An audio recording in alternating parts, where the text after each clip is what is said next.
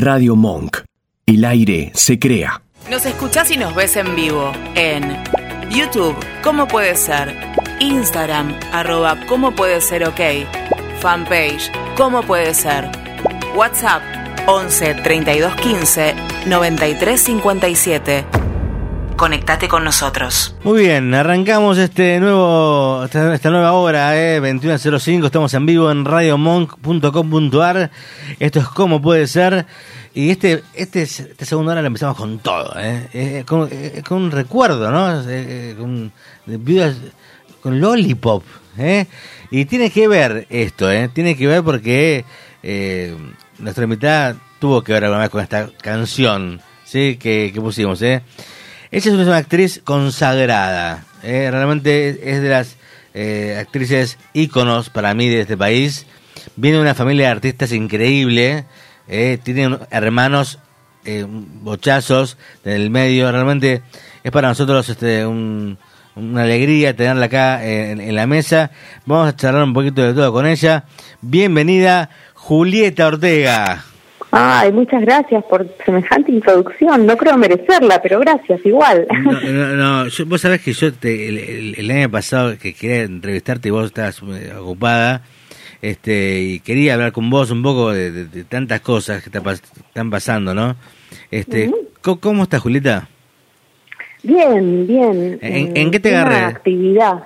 Me agarraste, eh, me agarraste poniéndole una, una pizza en el horno a mi hijo. Ah, bueno, Pero, está bien eso. eh, vine de trabajar hace muy poquito, muy poquito rato. Eh, en realidad lunes y martes son mis días libres. Yo hago teatro de miércoles a domingo, pero eh, estoy grabando una, una serie de de micros para Encuentro, para Canal Encuentro, de- de- sobre poetas argentinas, que es un proyecto que yo quiero hacer hace muchos años y finalmente se concretó. Eh, y entonces las grabaciones son lunes y martes, que son mis días sin teatro. Entonces estuve todo el día de ayer y todo el día de hoy eh, trabajando en eso y llegué haciendo ahorita a mi casa. Así que estoy apurando, improvisando este, una, una- una comida rápida. Eh, vos sabés que eh, yo, por ejemplo, te- tenía, tengo mi mamá que es pianista y, y todo me, me inculcó la música desde siempre, yo la, la, la volqué en la, en la radio, pero vos ya desde chica tenías una, familia, digamos, que a tu papá, a tu mamá, eh, ya eh, con el arte eh, empapado. ¿Cómo, ¿Cómo te influyó eso a vos?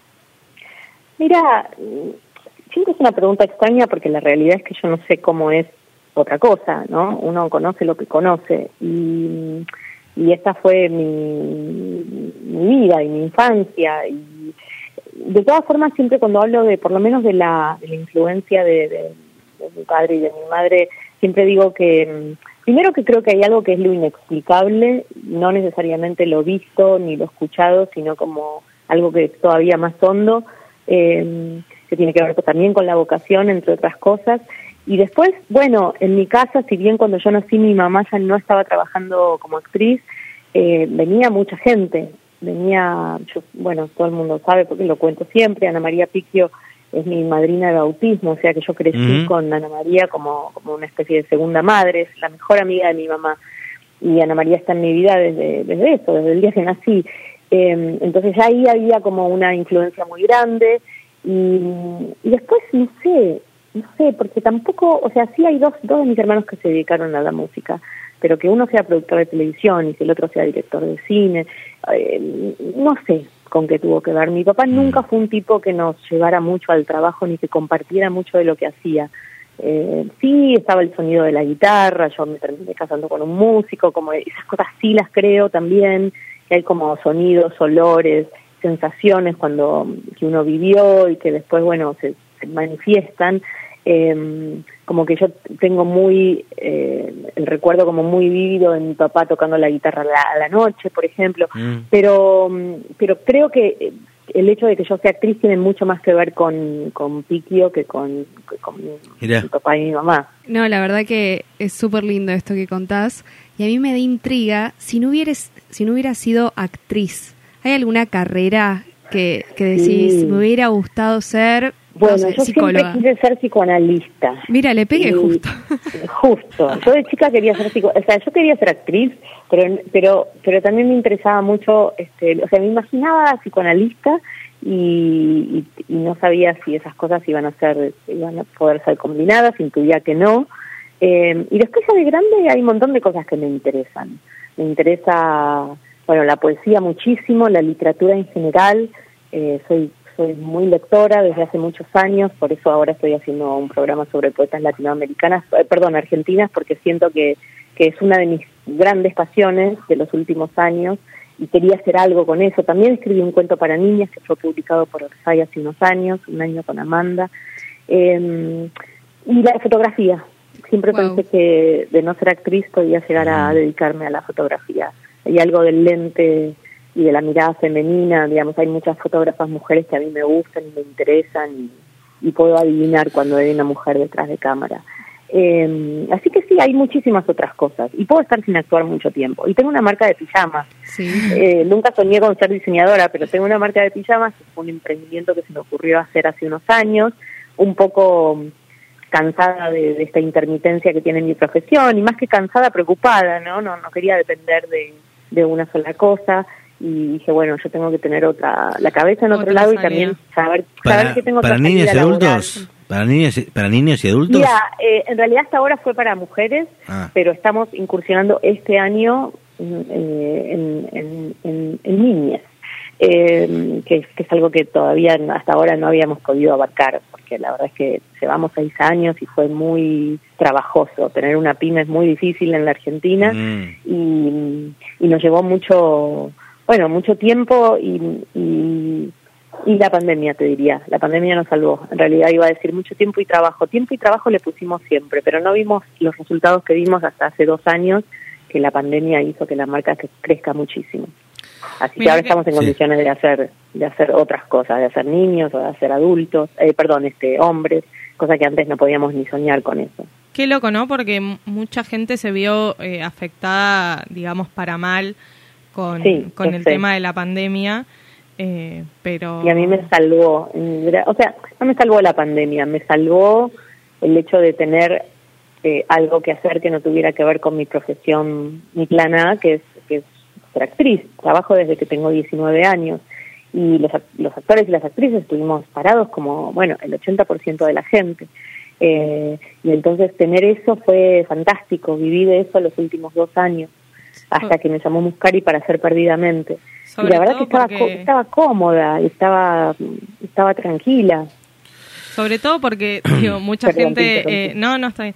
Mucha gente se, se abocó a comprar ropa por, por internet. imagínate, yo hacer pijamas en un punto era todo el mundo me miraba raro cuando yo lo contaba y, y entiendo por qué, o sea, es muy chiquito el espectro y mucha gente me, de- me, me decía, el, el Argentina no duerme en pijama, duerme en bombacha y remera, no va a funcionar y yo estaba obsesionada con eso porque yo usé pijama toda mi vida y me parece la mejor prenda del mundo, no solamente el pijama, sino la ropa para estar cómoda en general, que también Eso puede ser un justamente, ¿no? Porque- y una remera viejita. Ah. Claro, esto de, de- del home office y de, de estar eh, cómodo, pero a la vez como pseudo presentable, quizás la, la remera ya vieja, dejada de lado y, y el short o, o- o el pantalón viejo, medio como que se desplazaron durante la pandemia y uno empezó a elegir como el pijama como prenda para estar en casa. Exactamente. Eh, Igual banco mucho la remera vieja y el pantalón cómodo y estirado porque los usé toda mi vida.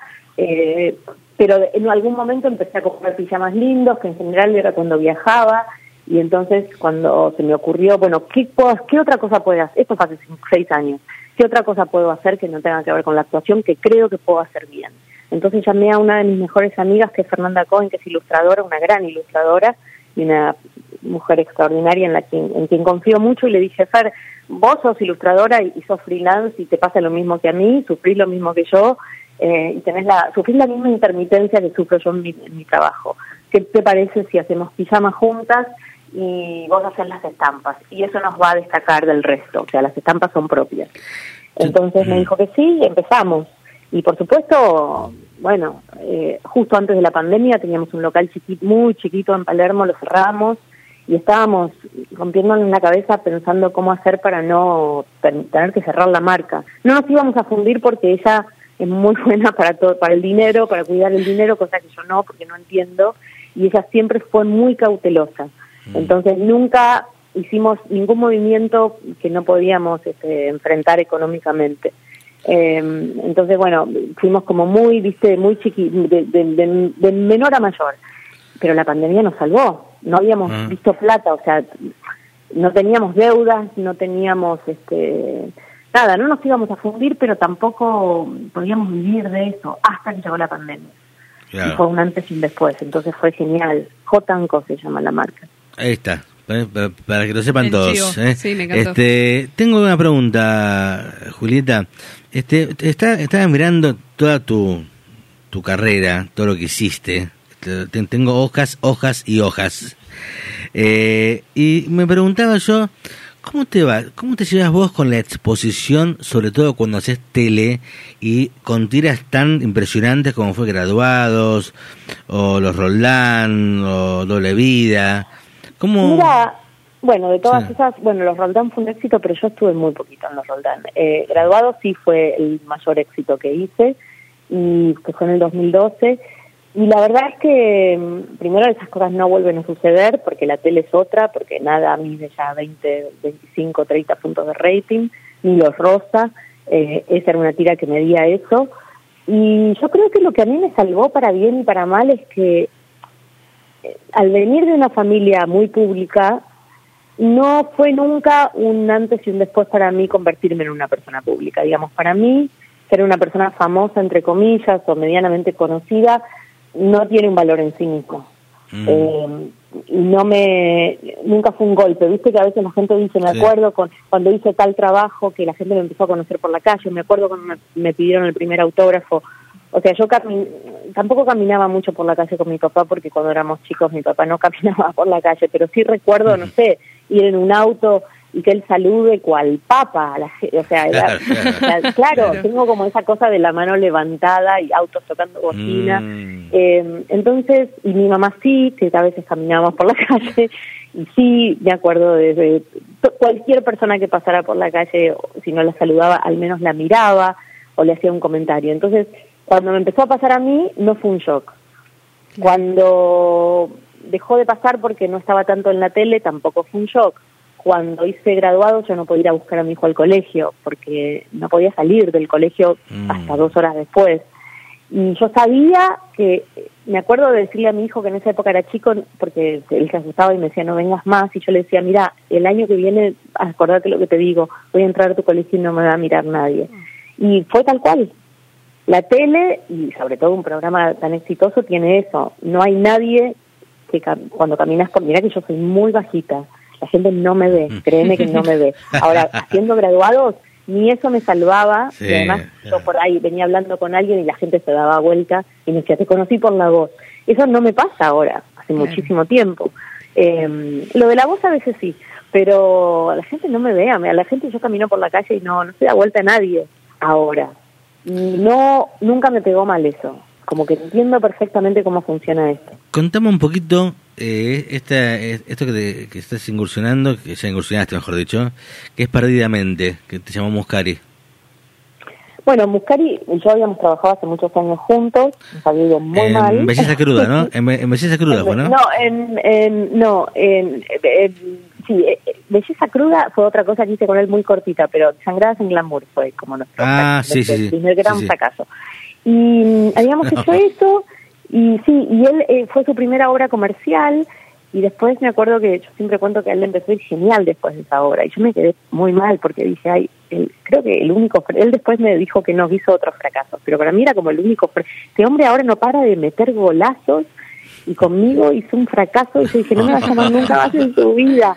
Y me llamó el año pasado para hacer este, Perdidamente y en el elenco ya estaban en ese momento Ana María Piquio, que como te dije antes es mi madrina de bautismo, con la que nunca había trabajado, o por lo menos nunca había trabajado tanto arriba de un escenario, por ahí me había cruzado alguna vez en algo, así como en un capítulo de algo, Leonor Benedetto, que es una mujer que a mí me encantó toda la vida, Karina K, a quien yo había visto mucho en teatro, en comedia musical, y en ese momento todavía no estaba Patricia.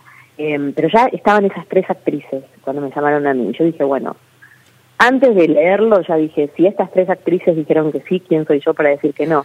Así que ya sabía que había un 80% de posibilidades de que lo hiciera. Y cuando lo leí me gustó, me divirtió, me pareció que era una vuelta al humor, hacía mucho que yo no, no hacía humor, eh, y me pareció que era un gran momento para, para hacer reír a la gente.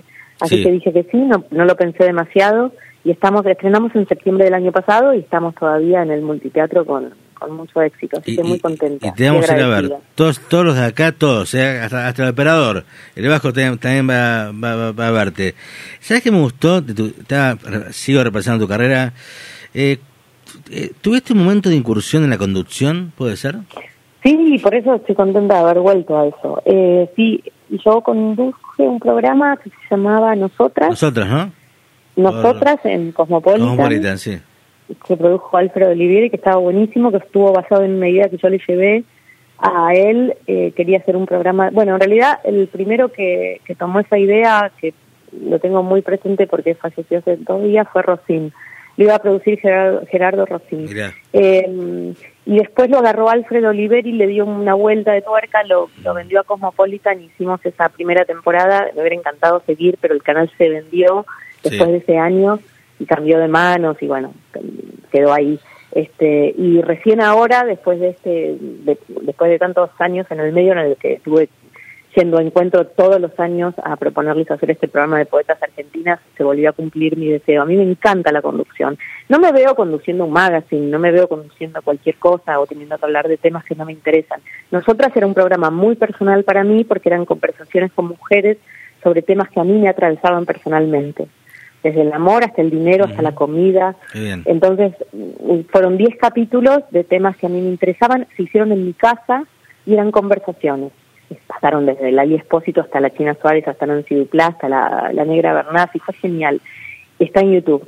Y, mm, y ahora, bueno, esto que estoy haciendo es, eh, creo que se va a llamar Poetas Argentinas o Ellas Poetas, y es un programa donde estoy yo solita, eh, mezclando eh, poemas de, de poetas argentinas y el eje, con, digamos, el hilo conductor es, es un tema por capítulo. Son- en realidad son micros de cinco minutos, pero por ejemplo uno es, no sé, eh, el, el abandono y son Mm. tres, po- no sé, tres poetas distintas o dos poetas distintas y se cruzan los este, los poemas que tienen como eh, como eje ese ese tema, ¿no? En ese caso el abandono, hay otro Sí. que es el amor, hay otro que es otro.